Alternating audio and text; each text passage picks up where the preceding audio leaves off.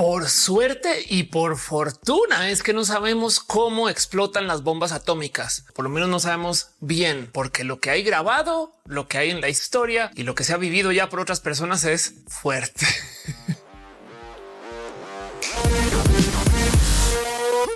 Parece que todo es juego y diversiones acerca de Barbie y Oppenheimer, hasta que los japoneses salen a decir, hey, dejen de hacer bromas acerca de cómo destrozaron mi país hace unos años y cómo todavía estamos viendo las secuelas de eso. Que si no lo saben, Japón cambió un chingo después de la caída de la bomba, no solo porque cayó la bomba, sino porque culturalmente hablando, pues no es lo mismo. Literal también el por qué estamos aquí debido a que existen las bombas atómicas es que hay una forma de paz mundial. Suena raro de decir, pero es una filosofía de paz que sí hay muchas personas con suficientes modos de acabarnos, que es totalmente real. Una cosa que se llama destrucción mutual asegurada, que si dos países superpotencias tienen bombas nucleares, entonces, pues como esas cosas no se pueden parar, que significa que si automáticamente despega un cohete con bombas nucleares, entonces pues el otro país no le queda más sino responder y entonces en esos 20 minutos en los que se cruzan en el espacio caen los misiles en sus respectivos países y se destrozan y se acaban, lo cual quiere decir que lanzar una bomba nuclear implica destrozar tu propio país, motivo por el cual no se lanzan bombas nucleares hasta ahora. Pero bueno, quiero retomar un poco este tema un poco ya del pasado para la fecha de grabación de este video, de lo que pasa con Barbie y Oppenheimer, porque si bien hablamos mucho acerca de cómo lanzaron dos películas al tiempo, hay algo ahí que decir acerca de lo más profundo detrás de Barbie y Oppenheimer, y es esto que tiene que ver con las bombas nucleares. Por si no les tocó en su momento o no lo recuerdan o simplemente piensan que esto pasó hace millones de años porque así funciona el Internet, los memes del 2022 ya son... Uh, Barbenheimer fue un fenómeno que apareció debido a que lanzaron dos películas al mismo tiempo. Es una novela, o sea, Nolan sale de Warner Brothers y entonces pues Warner se queda con las manos así de, ah, pues entonces yo chingo madre, entonces deciden hacer una otra película que tiene que ser taquillera porque tiene que ser taquillera y ponen a Barbie ahí, como no va a ser taquillera Barbie y hacen de Barbie una cosa súper mega viral, lo cual entonces hace que la gente hable de Oppenheimer, la película que está haciendo Nolan, Nolan por consecuencia. Entonces sí sale ese mismo fin de semana y entonces ahora la gente decide que si quiere ver la una a la otra y resulta que se están apoyando porque hace sentido que tengamos dos películas nada que ver en competencia, lo cual entonces quiere decir que a Warner Brothers le salió el tiro por la culata. En fin, es otra novela para otro video. Yo quiero hablar más acerca de el trasfondo de lo que está sucediendo en la historia de estas dos películas, porque detrás de todo y todo no hay tanto tiempo entre la explosión y creación de la bomba nuclear y la creación de Barbie. Y entonces quisiera comenzar por acá. Las bombas nucleares no son broma. No más quiero que vean el área de destrucción de lo que podría ser una bomba nuclear que cae sobre la Ciudad de México.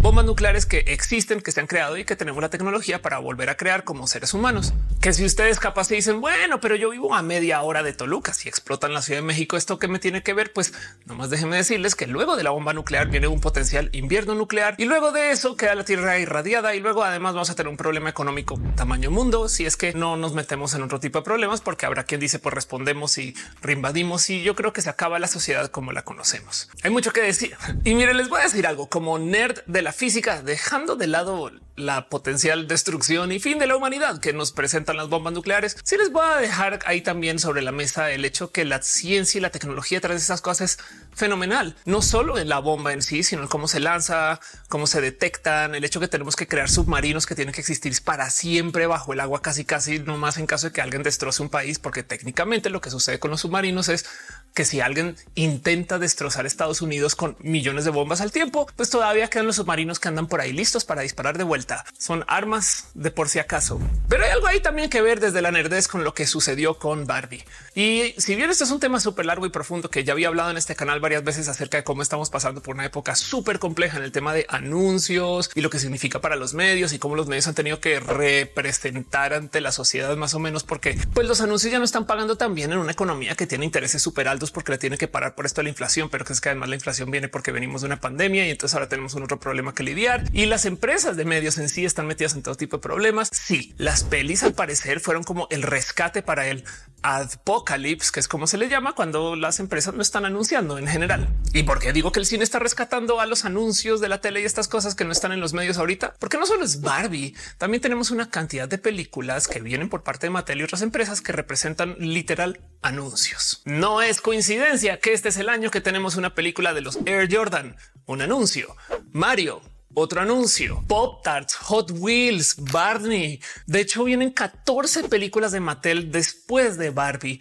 y estas todas son anuncios para vender juguetes. Y yo sé que ustedes ahorita estarán diciendo, Ofelia, eso también era Star Wars y les diré, tienen toda la razón. No más que que no se nos olvide que estas películas existen por fin de representar una propiedad que es es algo que puedes comprar en la tienda. Y yo solo lo dejo aquí como una observación de cosas que están sucediendo porque estamos pasando por una época compleja para esto de los anuncios. Y entonces, pues esto es medianamente no nuevo, sino cíclicamente nuevo.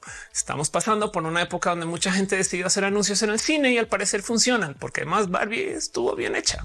Tan no nuevo es este concepto que en El Demoledor de Demolition Man, la película con Sylvester Stallone, que creo que es noventera, 2000, es vieja, es vieja esa película. Bueno, el caso es una película que trata acerca de un viejo justiciero que lo congelan y se despierta en el futuro y en el futuro post apocalíptico después de creo que un sismo en Los Ángeles. Alguien recuérdeme bien cómo esta peli, pero el caso es que se despierta y no sobrevivió mucho de su vieja vida, de su vieja sociedad y ya avanzaron y están en otras cosas. Pero en algún momento en el coche, cuando está con otros policías que le están pidiendo cómo se ayude sus cosas, ponen en la radio una canción de la vieja época y resulta ser un anuncio un jingle. Los policías del futuro cantan la canción de Armor Hot Dogs porque recuerdan el anuncio. Y si ustedes esto les suena raro, pues piensen como ustedes recuerdan algunos anuncios de vieja escuela en el corazón. Yo sé que es bonito y yo sé que tiene nostalgia, pero también hay algo distópico en que lo que recordamos de nuestra niñez es cómo nos querían vender cosas y ni siquiera nosotros, nuestros papás y mamás, padres, saben?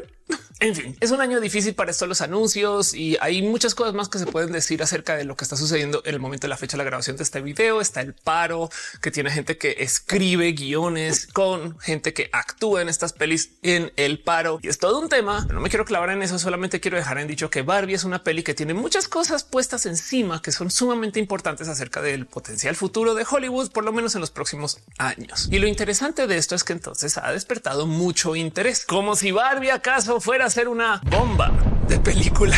El caso es que hay algo ahí que decir acerca del mero fenómeno de que exista Barbenheimer, porque de paso le responde algo que Hollywood sí ha hecho antes, que es el lanzar varias películas con la misma temática, más o menos en las mismas fechas. A veces la misma película con dos nombres diferentes, creada por equipos diferentes, no más porque competencia. Y entonces una peli existe para pues, copiar la otra, literal. O sea, es como pues, tienes dos películas que hacen. En fin, yo estoy aquí porque topo algo mucho más profundo en Barbenheimer. Sí, podríamos hablar acerca de cómo hay gente que le está asignando género las películas, como que Barbie es de niñas y Oppenheimer es de niños, que es falso. Como que Barbie es la película aligerada y Oppenheimer es para pensar, que es falso. Y bien que podría hablar acerca de cómo ambas películas tienen irresponsabilidades sociales, acerca, no sé, por ejemplo, Barbie tiene una visión del feminismo que es, mm, claramente un feminismo no muy interseccional en algunos casos. Por ejemplo, bien que podrían haber dicho en Barbie por lo menos una vez que alguien era gay, o sea, no les costaba, o sea, la palabra G Y gay es gay. Ya díganlo, no pasa nada, no pasa nada. O como Oppenheimer es totalmente hecha alrededor del poder del vato blanco, porque no vamos a decir nada acerca de las personas racializadas que vivían ahí en la zona donde estaban construyendo la bomba y que tuvieron que sacar y otras historias alrededor de eso, de cómo esa gente todavía la sigue pasando muy mal por las pruebas de la bomba y pues que llegaron los blancos gringos a hacer sus pruebas ahí. Y pues también podríamos hablar acerca de cómo no han escribe mujeres en sus guiones de modos no muy chidos, pero eh, esto no es lo que quiero platicar. Llevo un chingo de tiempo y no puedo llegar al tema. El cuento es así. Oppenheimer se trata acerca de las consecuencias de la bomba nuclear. Y yo vengo aquí a decirles que una de esas consecuencias es Barbie por dos motivos. Motivo número uno, la bomba nuclear le cambió la visión al mundo acerca de nuestra capacidad destructiva, que ya se supone que está en la misión, hacer un dispositivo que explote tanto, tanto que tengan que parar la guerra. Y luego cuando ya lo acabaron de construir, ya no había tanto motivo para hacerlo, pero igual lo vamos a usar dos veces. Ese es Oppenheimer. Lo que no está muy puesto aquí es como el que existe un dispositivo así de destructivo puede cambiar el trasfondo de cómo pensamos acerca de nuestro futuro. Y si ustedes ya ubican la palabra posmo, puede que venga de aquí. Yo sé que hay millones de modos de definir lo que es ser una persona postmodernista y la visión postmodernista del arte o de la historia o del desarrollo de la humanidad, pero ahí les va una propuesta que he escuchado varias veces de varias personas. Y el cuento es que la bomba nuclear nos dijo a nosotros seres humanos que sin importar cuánto tiempo lleves haciendo cualquier cosa, de repente de la noche a la mañana, pues podría caer una bomba aquí al lado y desaparece todo. Así es que el tiempo desde que algún loco en Rusia le pique al botón y tu vida y la de tu familia y la de la gente que conoces y la de todo tu trabajo y todo lo que has hecho desaparezca es de 20 minutos. A duras penas vamos a tener tiempo para que nos notifique Twitter. y eso sí es que nos notifica. Piénsenlo. Entonces tú vas caminando por la calle y de repente entonces pensemos, si somos una sociedad que cree o creía en esto del construir a largo plazo, ¿qué le hace eso a esta mentalidad? Existe un modo de pensamiento que estaba muy instalado hasta antecitos de la bomba nuclear que se llamaba el pensar modernista. Y bien que podemos hablar mucho acerca de cómo las cosas modernas son las que llegaron después de la fábrica o pónganle ustedes la división psicológica donde que la quieran poner. La vida modernista nos decía todas estas cosas que nuestros papás y abuelos pues a veces todavía dicen. Y es que quien trabaja más gana más, quien se esfuerza más construye Y sobre todo que las cosas que existen hace mucho tiempo son las que existirán para siempre. Se valoraba que las cosas tuvieran tradición y se valoraba que algo se construyera bien para que dure para siempre. Esto se veía reflejado hasta en la arquitectura. Edificios con arquitectura modernista pueden ser cosas como el Empire State Building, cosas que se construyeron hace no mucho históricamente hablando y que si lo ven nos cuentan esta historia del que todo el mundo arranca en la base y luego si trabajas y te va bien, entonces puedes llegar como a la mitad y luego puedes ir subiendo y al puro final hay una puntita donde solamente algunas personas muy especiales, muy únicas ahí llegaron allá arriba a ese momento de quien trabaja más gana más, cosa que hoy en día sabemos que de paso no es tan real. Pero por el otro lado, porque cuando llega la bomba nuclear, lo que nos dice como sociedad es ah, qué bueno que Harvard exista desde hace cientos de años, pero igual Harvard como la Universidad Patito de enfrente, Harvard como las universidades Patito, ambas Qué bueno que existe ese monumento de hace mil años que está ya en Europa. Ese monumento y mi obra de arte de barro que yo acabo de hacer aquí. Cuando cae la bomba. Entonces de aquí nace entre muchas otras esquinas, esta visión postmodernista de que igual y si todo se destruye cuando cae la bomba, pues ¿por qué no nos tomamos dos segundos para no más celebrar que las cosas existen porque existen? Y esto es una de las cosas que suceden mucho en los espacios postmodernistas. En los 60 y en los 70 se comienza como que sembrar esta cultura de que si la gente hizo algo, pues ya solo por eso deberíamos de celebrarlo. Es muy difícil vivir, es muy complejo existir y es poco probable que estemos acá. En el gran esquema de la vida, pues también somos la de la singularidad de la singularidad de la singularidad. Y aquí llegamos. Y con la bomba nuclear nos recordamos el cómo es de fácil eliminar eso. Entonces, una de las visiones postmodernistas es que todo lo que es de algún modo arte o igual y no lo deberíamos de apreciar. El arte postmodernista es de esas cosas que nos hacen pensar un por qué existe eso y por qué es arte. Pues porque existe, porque se hizo y capaz ya no se puede volver a hacer, porque podemos observar que tenemos un objeto físico cualquiera y se pudo crear. Imagínense que perdamos la capacidad de hacer ratones tiré mi maquillaje al piso. Ratones.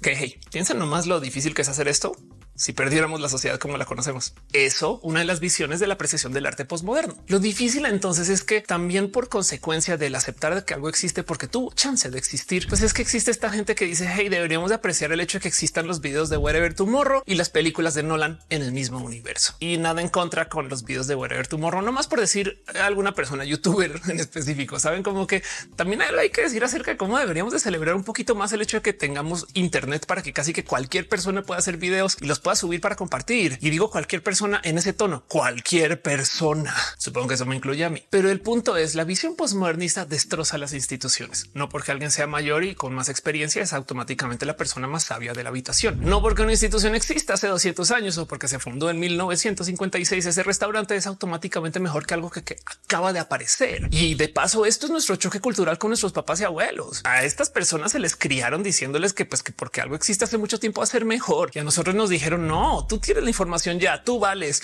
tú puedes desde ceros con las cositas que tienes a la mano. Llega además la era de la computación y nos cambia todo eso. Hay gente que le tocó lidiar con esto del llegar a la oficina y ser la única persona proficiente en computación en una oficina llena de gente que no ha querido usar computadoras para mucho. Y entonces la persona joven que no tiene tanta experiencia es casual, más productiva que quien sea que haya estado desde hace mucho tiempo. Qué raro, se supone que no es así. La gente experta son los y las maestras que llevan décadas haciendo la misma cosa, pero llega alguien con una compu y pues les da clases. Entonces ahora esto también, pues saben, cambia la dinámica y como sea, volvemos al mismo hoyo existencial de pues bueno, bien que puede cambiar toda la dinámica que quieran, pero saben que es más capaz y mientras están viendo este video, Pero volvamos a de lo que viene este video. Barbie, si bien no es una respuesta directa a la creación de la bomba nuclear, para mí es una representante de este pensar posmoderno. Barbie puede ser cualquier cosa, porque la idea de lo que enseña Barbie como producto y también de paso como película, proyecto y demás es que cualquier cosa que quiera hacer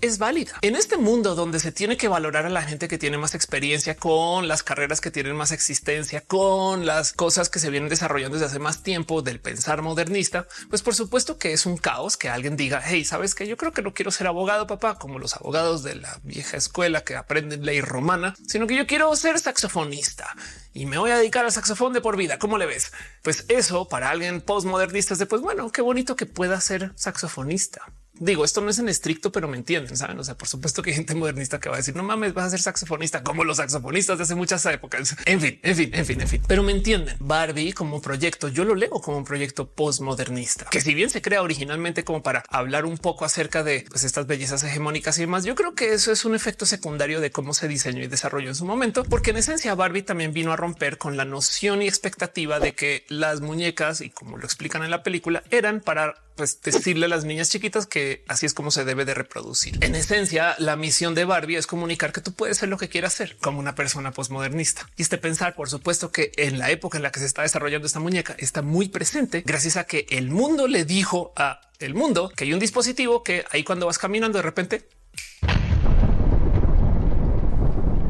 para una persona de pensar extremadamente posmodernista, da la misma pensar en acumular riqueza por seis generaciones, porque para qué da la misma pensar en construir una casa que va a durar para las próximas dos generaciones, porque para qué lo que importa es el aquí y el ahora, donde estoy, quién soy, que puedo hacer lo que quiera. Estos pensares que hoy en día valoramos mucho acerca de cómo nos podemos desarrollar siendo personas transdisciplinarias que aprendemos de todos lados, que hacemos todo tipo de cosas raras, que vemos videos en YouTube y que a veces hasta las noticias nos llegan vía YouTube o vía un podcast podcast y no necesariamente vía una institución de super vieja escuela que nos viene diciendo desde siempre el cómo tenemos que pensar, el nutrirnos en el Internet donde todo el mundo vale lo mismo, donde nos subimos a las redes sociales y en esas redes sociales está Juan, mi perro y Barack Obama.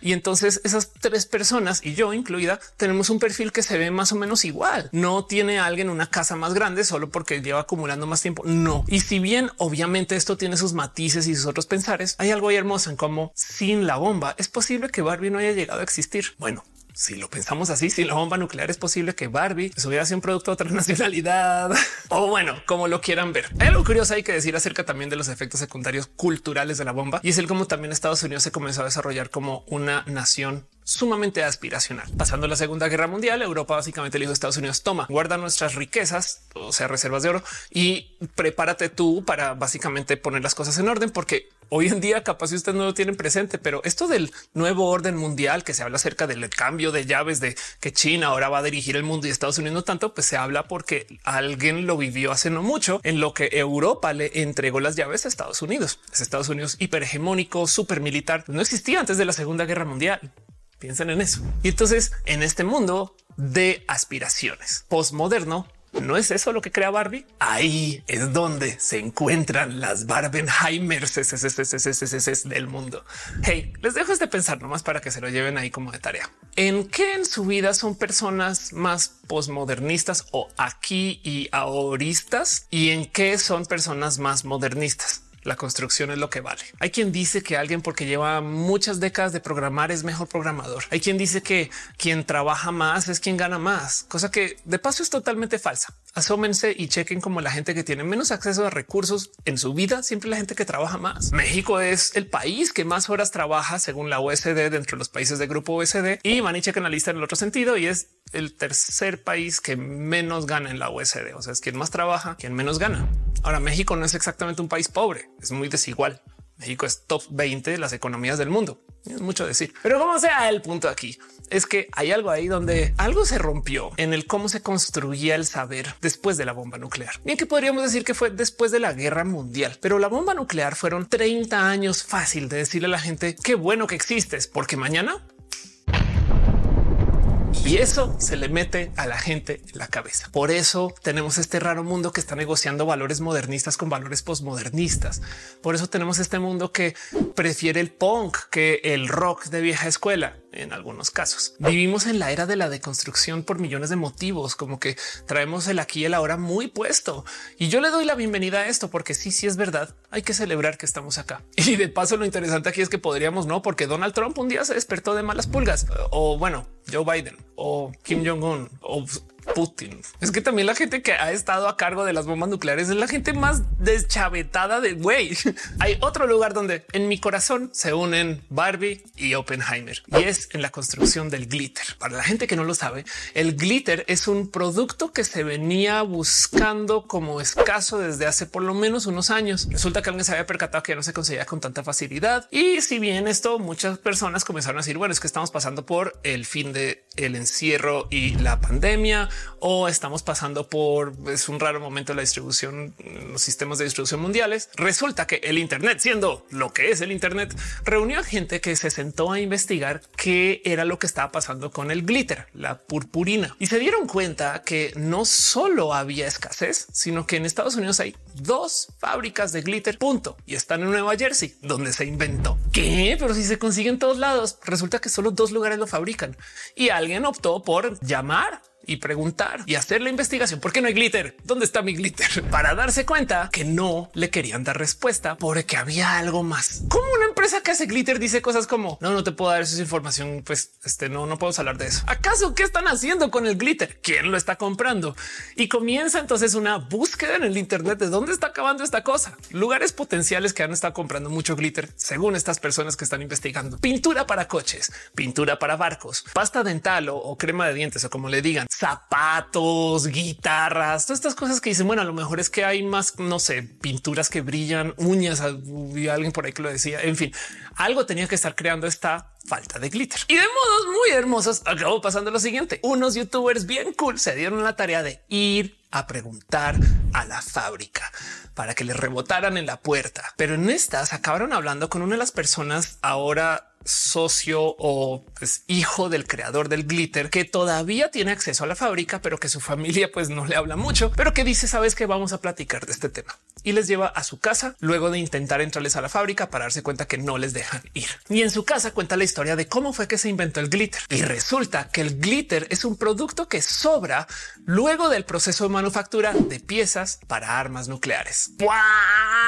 A ver, el cuento es este. ¿Cómo se hace el glitter? Necesitas máquinas específicas que hagan cortes específicos sobre filme, plásticos, algunos minerales y demás. Y resulta que cuando están construyendo la bomba de Oppenheimer necesitaban unas arandelas que estaban hechas de un material mineral que si mal no recuerdo es mica, que tienen que cortar con estas máquinas. Y cuando lo cortan, todo como él, por así decirlo, rin y las piecitas que van cayendo, pues no está serrín porque no es madera, pero me entienden, todo eso que cae brilla. Entonces lo meten en bolsitas y guardémoslo por ahí. Luego vemos qué hacemos con eso. Y ahí está de la bomba nuclear sale el glitter. Y hey, no más por dejarlo dicho también, al parecer el glitter o la técnica de cortado de glitter se usa para cortar ciertos metales muy específicos, que son los que se usan también en el chaff, que es una técnica antirradar que ocupan los aviones de guerra para en caso que digamos que les disparan un misil, entonces sueltan mucho como metal, como en polvito y eso distrae el misil y a lo mejor no golpea el avión, cosa que podemos ver también en Top Gun. Pero el punto es de la bomba nuclear sale el glitter y en mi corazón ahí es donde se unen Barbie y Oppenheimer. Vean el video de YouTube completo, chútense la historia porque es muy interesante entender el cómo fue que la humanidad se inventó el glitter, porque la purpurina luego acaba en millones de lugares más. Es parte de la cultura LGBT y también ahora es parte de la cultura feminista. Y hay algo ahí acerca de cómo el glitter yo creo que le alegra la vida a todo el mundo. Barbie, Oppenheimer, la bomba, todo se relaciona. Y esto es súper interesante si lo piensan, pero ahí se los dejo de regalo. ¿Vieron las dos películas? Hey, si todavía tienen chance en algún lugar de ver sobre todo Oppenheimer, en un cine grande, vayan, por favor. Esta película capaz si no la vamos a ver mucho más en cine porque de verdad que tiene sus cosas no clavadas, sino lo que viene.